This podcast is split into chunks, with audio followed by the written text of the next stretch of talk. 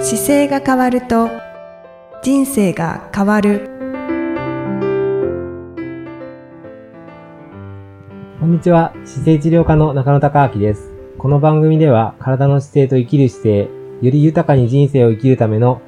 姿勢力についてお話しさせていただいてます。今回もイキさんよろしくお願いします。こんにちは、いきみえです。よろしくお願いいたします。はいえー今回は、はい。精神のお話ですね。はい。はい。精神ですね、今回ね。はい。あの、たまたま僕、あの、雑誌で、父っていう雑誌があって、はい。あの、月刊誌なんですけど、こう、人間学を学ぶために、毎月、今撮ってる雑誌があってですね。はい。はいそ。の中に、えー筑波大学の名誉教授の村上和夫先生っていう方の記事がちょっとあって、はい。でそこにこう、ポジティブ思考とネガティブ思考についてっていう、まあ、バランスがすごい大事ですよっていうことが載っていたので、なんかそれがちょっとシェアできればいいのかなと思ってはいるんですけど。いうん確かに、精神のお話につながりますね。そうです、そうです。はでい。、ポジティブな思考とネガティブな思考ってこう、両方あるじゃないですか。はでい。僕、ポジティブな思考がやっぱり特に高い方がいいですっていうのが、まあ、この村上先生の話でもあるんですけど、うんポジポジティブな感情ってこう、今科学で分かってる感情を探してたら、まあ、科学で分かったポジティブな感情っていうのが16個あるみたいで、ほう。は結い。構多いんですよ。多いですね。確かにそうですね。で、えっ、と、注意のこうする範囲が広がるっていうのがまあ一つ目に載っていて、はい。で、行動のこう種類が増える、ポジティブだと。で、あと直感力が増すとかうん、創造性が高まるとか、なんかこの辺はこうイメージがつく感じしますよね。確かに。はいはい。で、あと、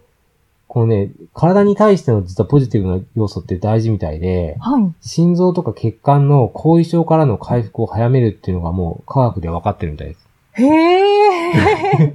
そうなんだ。すごいですよね。はい。あと、前頭脳のバランスが良くなるとか、はい。免疫力が高まる、うん。えっ、と、逆境からの回復力の増加ほう。で、幸福感が増える、はい。心理的成長の実感。うんすごくないですかポジティブ。うん、すごいで すね。もう本当にいいこと尽くしですね。。なんかね、あと、これちょっと僕わか、ピン今ピンときてないけど、低レベル化の予測っていうのとか、はい。あと、コルチゾールレベルの低、コルチゾールレベルの低下っていうのがあって、これ、ストレスのホルモンが、あの、感じ取りやす、しにくくするっていうホルモンなんですよね。へえ。それから、ストレスによる炎症反応の低下、はい。翌日の身体的痛みの減少、うんうんで、T のウイルスに対する抵抗力っていうのが分かっていて、うん。はい。あと、脳卒中の減少というのが、こう、16が科学でもう分かっていますという、まあ、全部16個文献があって、決まっ、ポジティブだとうん。脳卒中になりにくいんですか脳卒中になりにくい。そう。それがもう科学で分かそう、科っ学てる。で、2001年にそういう論文出されてて、証明されてるはんい、です証ね。明されてるっていうの が、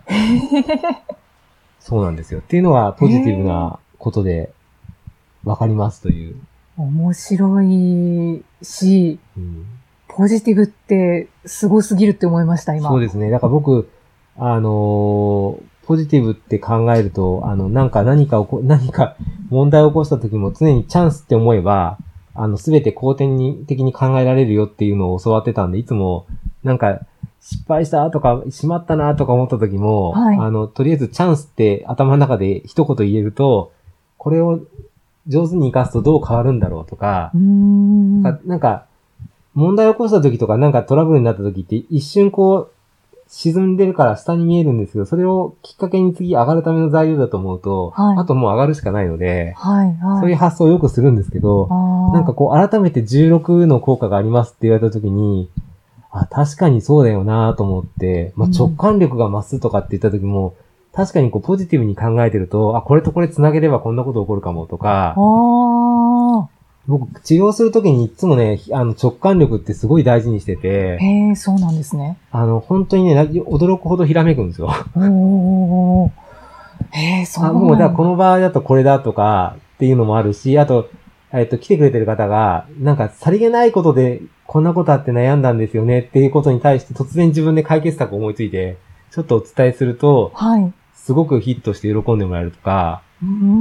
いうのがなんんかあって、それが確かにポジティブな状況の時って本当におこあの、よく出てくるので、もう毎日楽しいんですよね。何が起こるかなと思って。本当ですね、はいえ、ポジティブだと頭が冴えるんでしょうかね。そうですね。想像力高まるっていうのが分かっていて、直感力増してるっていうことを考えて、はい。で注意の範囲が広がるってことは多分、間違いなく、あの、いい方向にに行ってますよね。そうですねポジティブだとじゃあそのポジティブ思考うんを、はい。こう、どう保つかっていう そうですとね。ころですよね。そうですね。で、逆がネガティブ思考になるじゃないですか。はいで、ネガティブ思考っていうのも、やっぱり必要ではあるので、あ、必要ではある。あの、はい全部がポジティブだとやっぱりバランスが良くないっていうことで、うんあの、これは、ロサだっていう方が、そのバランスを3対1っていうのが、ポジティブとネガティブのバランスがすごくいいですよと。その代わり、、3はポジティブなことを、のメッセージ、1がネガティブぐらいでちょうどいい状態で、できますというのを見つけ出した、ロサダの法則っていうのがあってですね。はい、はい。それを考えると、じゃあネガティブな要素っていうこと自体を考えるときに、あの、まあ、感情の中で例えば、褒めること3つで叱ること1つとかって考えると、結結構シンプルに、3回褒めて1回怒るぐらいの感じがバランスいいですっていうとなんか3対1も、それぐらいだとこう伸びていく感じしません ?3 回褒められて、はいなんか1回叱られるぐらいのバランスだと、あ、そうですね。なんか伸びていくし、はいこうどんどん成長していける感じするじゃないですか。だからそのぐらいのバランスで考えておくといいですよっていうことらしいんですよ。あーあ、そうやって考えるとちょっと叱られることも必要だなって思いますね。で、まあどんどんどんどんポジティブになって、限りなくポジティブでもいいけど、そのちょっとネガティブな時に、があっても、まあ少々ポジティブが多かったら、どんどんいい方向に行くというふうに、 うーんはい、そうですよね、はい。ネガティブが全くなくなるっていうことは、やっぱりなかなか難しいですもんね。そうですねうー。んあなんかネガティブなことがあっても、それをすぐポジティブの方にかん考えていくと、ポジティブに解釈できちゃうからあ、、はい。だから引っかかってすぐ変えるぐらいなんで、常にこうポジティブに思ってても、あって思った瞬間のことを今度いい方向に変えていければ必ずうまくいくのかなと。うんうんうんうん先ほどの中野先生がおっしゃっていた、はい。あの、ちょっとピンチな時に、はい心の中でひとまずチャンスっていうって、はいはい。それっはてい、こう、一つスイッチを押す感じがして、なんかいいですね。こう、方向転換できるような気がします。そうですね。だから本当によく、よく使えますね。それは。うんなんかあった時に。ああ。そうすると、なんかそのタイミングのきっかけを活かして、じゃあこれを逆に逆手に取ったらどう使えるんだろうっていうのはやっぱりよく考えますよね。うーん。うん。本当にそれを積極的にやっていきたいんですけどね。 で、今回その、ね、このコロナの状況って、はい結構世の中の情報的にはこう、ネガティブに感じやすい情報がたくさん出てくるじゃないですか。はい。だから、なんか、その時に、こう、ちょっと3対1っていうバランスを、が大事だよなって思っておくと、例えばテレビつけると、ネガティブなことを伝えてくれる番組がたくさんあるとしたら、はい。それ入りすぎると、ずーっと比率が多くなるじゃないですか。なんかはいテレビつけっぱなしっていうのは、なんか今の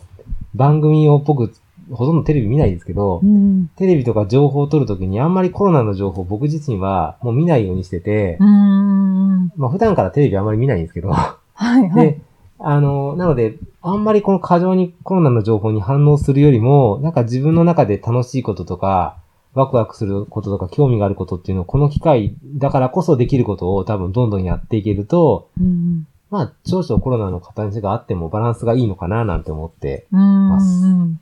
まあ一応、その、状況把握っていうことで、そうですね。ネガティブになってしまう コロナ情報を取り入れつつ、はい。で、3は自分のやりたいこととか、なんか楽しいこととか、そうですね。そっちの方に目を向ける。そうですね。。そうです、そうです。うん。それがやっぱりおすすめですよね。うんこういうなんか不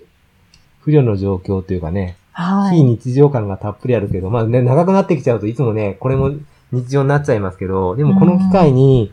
やっぱり考え方含めて無駄なことを変えてみるっていうのも結構できるし、うんうんうん。なんかその、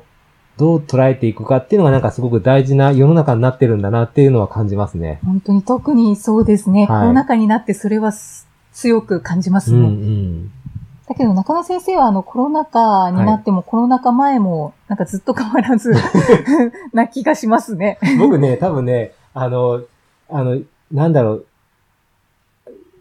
ピンチが本当にそうそういうわけでは、ピンチを作るわけじゃないけど、ピンチの感じが好きで、多分、わそういう時ワクワクするタイプなんですよね。あだーから緊急事態に極めて多分強いと思います、自分では体質が。あー。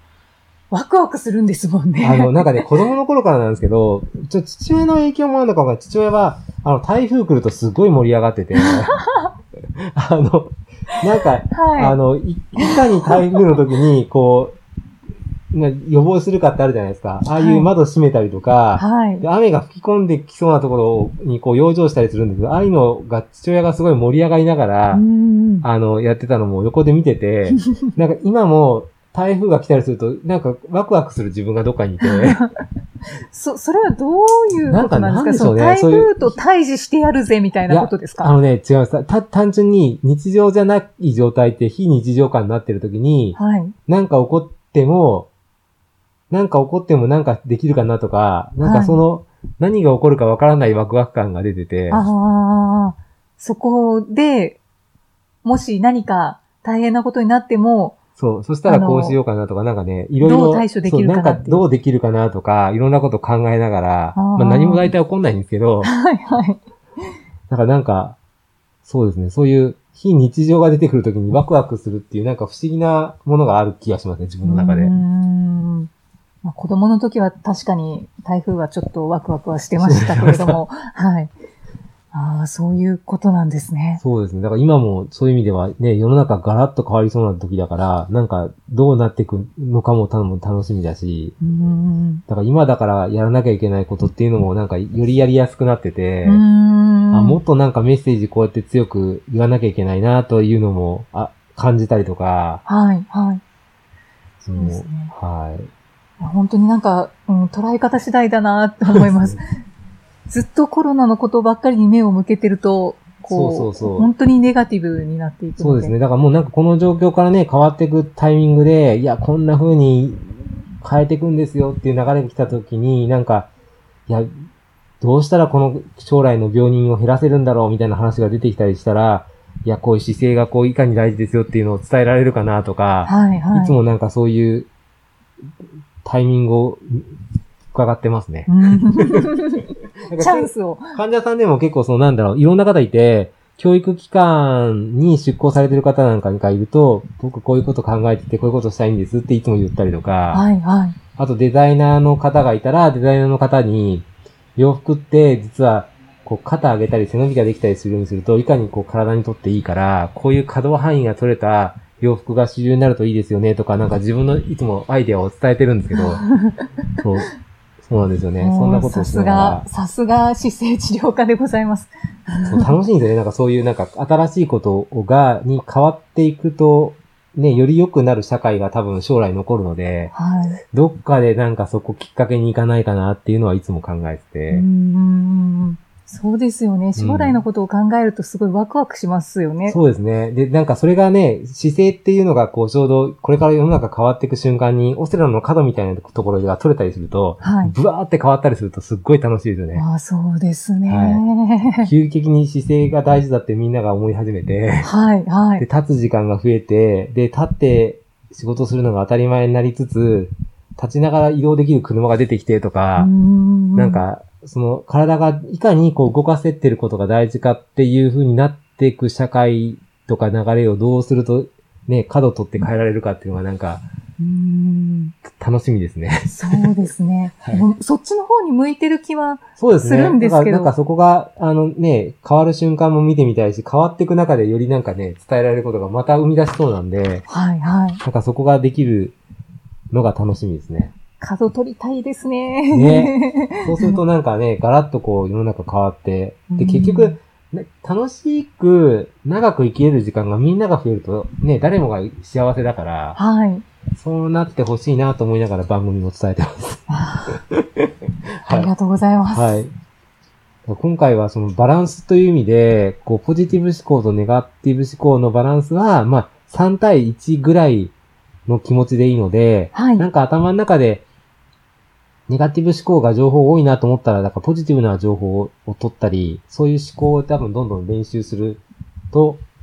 すごくスムーズにいくんじゃないかなと思います。はい、はいそしていずれ中野先生のようにポジティブしかない状態になる と最高です迷っね。たら多分とりあえずチャンスって思っていただくといいですかね。そうですね、はいそれ取り入れます。はい。はい。そんな形で、また次回もゆきさんとお送りしていきたいと思います。次回もよろしくお願いしますよ。ろしくお願いいたします。ありがとうございました。この番組では姿勢や体についてのご質問そしてご感想をお待ちしております